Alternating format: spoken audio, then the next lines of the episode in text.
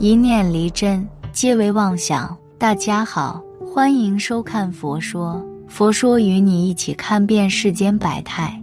台东自十七日晚间九时许接连地震，十八日下午两时四十四分发生被视为主震的规模六点八浅层地震，震央在台东县北部的池上乡，但全台明显摇晃，规模为今年最大。花莲县南部的玉里镇一座三层楼房倒塌，受困四人全部救出。此外，花莲高寮大桥、伦天大桥及玉里大桥都因强震严重变形，有三人跌落高寮大桥，幸好命大获救，意识清楚。玉里镇一家预拌水泥厂一名工人遭到压伤，送医不治。总计这次强震共造成一死七十九伤。花东共八个乡镇十九日停班停课，十八日正值金针花季，又是星期天。玉里镇赤科山与更南边的花莲县富里乡六十石山有数百名游客前往赏花。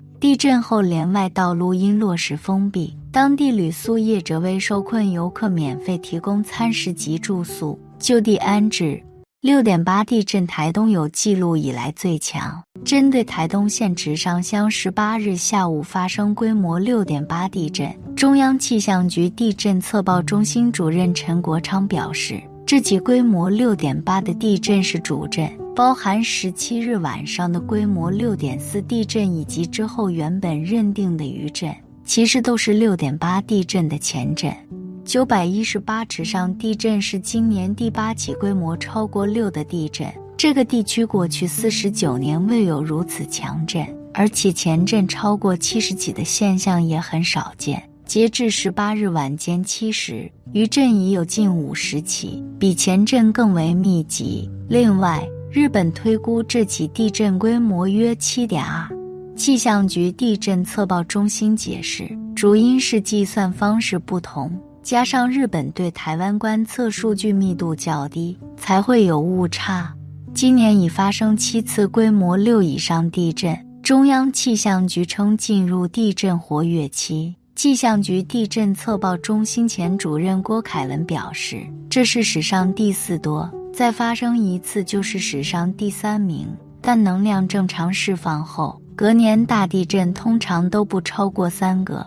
明年渴望的敬人安。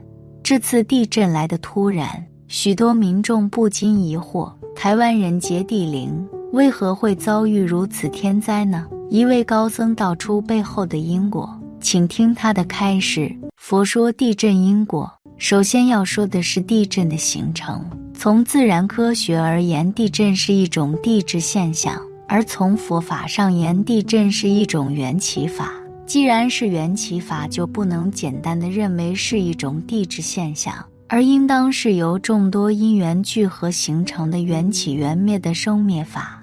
佛教主张一切法都是由众多因缘合合而成，那地震也是由内因和外缘合合而成。所谓外缘，就是指科学意义上的地质变化现象，而内因是指众生的业力所感。由此外缘和内因聚合时，此法就形成。因为佛教讲我们的世界是由一正二报组成，物质世界是属于一报，众生世界是属于正报。一报的物质世界发生变化，必定是为正报的众生世界而有感变化。也就是说，地震的物质现象变化也是伴随着众生的业力有感而起。物质世界绝不会无缘而起。如果是物质世界独自而起，这是不符合诸法因缘而生的因果规律。地质现象的变化只是外缘的引导，而真正起作用的是众生无量劫以来的共业所感而起。也就是说，由于我们众生过去时所造的沙偷银共业所感，今生以一熟业的形式来感果报。地震只是众生一熟受报的场所而已，业力不分国界。种族、种类都以业力相同聚集而成，在与地质现象变化合合而起，形成这样一种的毁人亡的毁灭性破坏，共同消除众生过去世所感的共业。佛教常常讲到因果这个概念，因果是什么意思呢？简单来说。就是种下因，就会结出果。我们的一言一行都会成为因，然后产生相应的结果。就好像你时时笑颜相对他人，那么他人也会回报于你善意；但你处处向人发脾气，他人就会远远躲着你。这就是行为上的因不同所导致的结果不一样。在我们的传统文化中，也常常讲到因果的概念，说善有善报。恶有恶报，不是不报，时候未到。而这个善恶之报，其实就是人们的业力。人们所做的善业或是恶业，都会感召相应的果报和现象出现。像我们遇到了大的灾害，比如洪水、地震、大火等等，都是人类的共业感召导致。一百零三岁高僧就曾经讲过一个关于古代地震的因果故事，在古代的四川。有一个名叫西昌的地方，西昌附近有一个地方叫建昌岛，在古代时地震陷了下去，形成了现在的琼湖。如果你去西昌旅游，在天气好的时候，还可以看到已经被淹没在了琼湖下面的古街道。当时有石碑记载了这样一件事情：在地震发生前的一个星期里。天天可以听到地下传来吼叫声，声音说道：“时间到了。”有人就回答：“还没有。”为什么？一个没进来，一个没出去，人们谁也听不懂这说的是什么意思，只听底下呼呼的响，但是不震。直到一天，一位邮差急匆匆地从城外骑着马进城送信了，而另一个城中的邮差也骑着马走出了城外。就在出来的邮差刚出去没多久，就轰的地震了。震的时候地陷了下去，从地下冒出的水就把进城的邮差淹了。这时人们才明白前几天一个没进来，一个没出去的对话是什么意思。后来人们就立了一个石碑来记录这件事情。人们从这件事件中也了解到了业力与因果的不可思议。该承受这个因果的怎么都逃不掉。不该承受这个因果的，总是恰巧避开。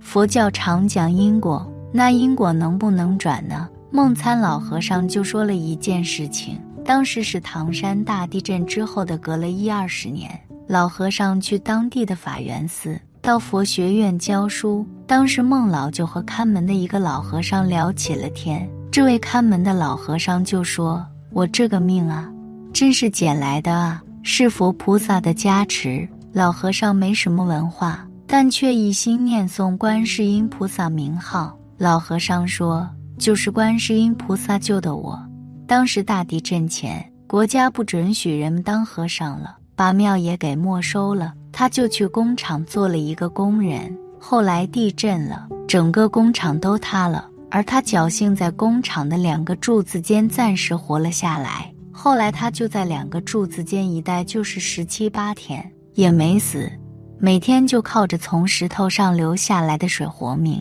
等救护队重建清理时，就发现柱子中间有个人，摸了摸鼻子还有气，就送到医院抢救了。救活后，人家就问他意愿，他说：“我之前是和尚，我以后还想做和尚。”而这时法源寺已经恢复了。就把他送到了法源寺，因为没什么文化，就一直看门，做到了现在。我们说是佛菩萨加持，也可以说他是命不该绝。这就是命中有这一劫的逃不过，命中没有这一劫的能活了。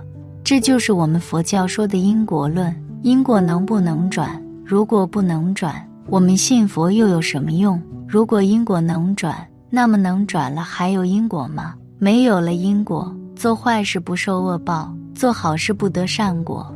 如果想了解明白这个事情，我们要打个比方：古人比如凉水相同，一个是冷水，一个是热水。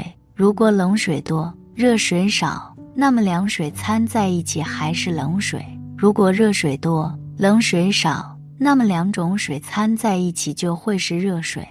佛弟子如何避免灾难？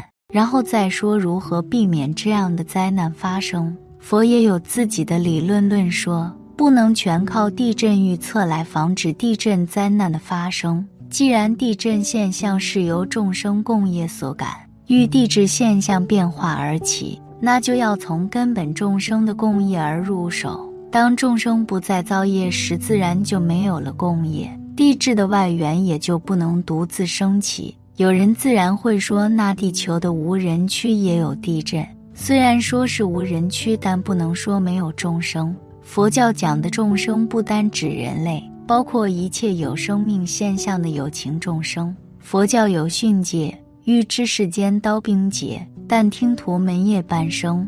我们世间的地震、瘟疫、洪水、火山等天灾和世间的刀兵战争一样，是众生的杀业所感。由此可言，要避免地震等灾难的发生。不仅要教育人们爱护自然、保护求境，而且还要保护动物、爱惜动物的生命，这样才能形成众生世界与物质世界的和谐共存。最后要说的是，如何对灾后受灾人们的心理安慰和疏导。如果仅从人们的道德与怜悯心而言，应当为他讲述将来美好的生活和全国人民共患难的一面。但无论从心理学还是从佛法而言，应当对他讲述灾难的事实，要他面对现实，正确认识灾难的真实，而不是避而不谈、逃避现实。应当正确引导人们认识灾难，克服困难，重新生活。要让人们正确认识地震灾难需要有健康良好的心理素质。那如何才能培养人们的良好心理素质？就佛法而言。就是首先要人们正确认识业感因果理论和缘聚缘散的缘起理论。人们之所以恐惧不能面对现实，就是因为人们不明白物质世界与人类世界相互缘起的业感因果理论。正因为人们不相信因果，所以才怨天尤人，怨恨上天不公，对好人没有好报，在心理上形成严重的不平衡心理现象。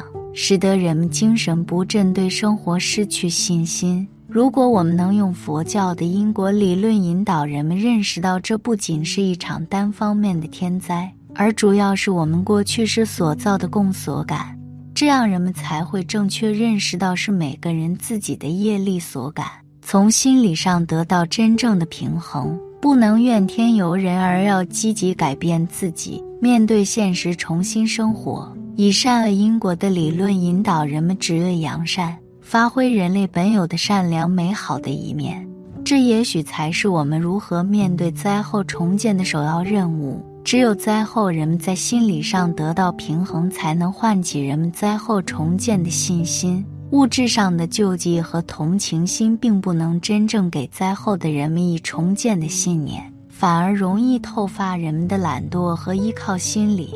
使人们永远沉溺于灾难的困惑和痛苦中不能自拔。今天的节目就到这里了，希望此次相遇能给大家带来收获。如果你也喜欢本期内容，希望大家能给我点个赞，或者留言分享、订阅。感谢您的观看，下期节目不见不散。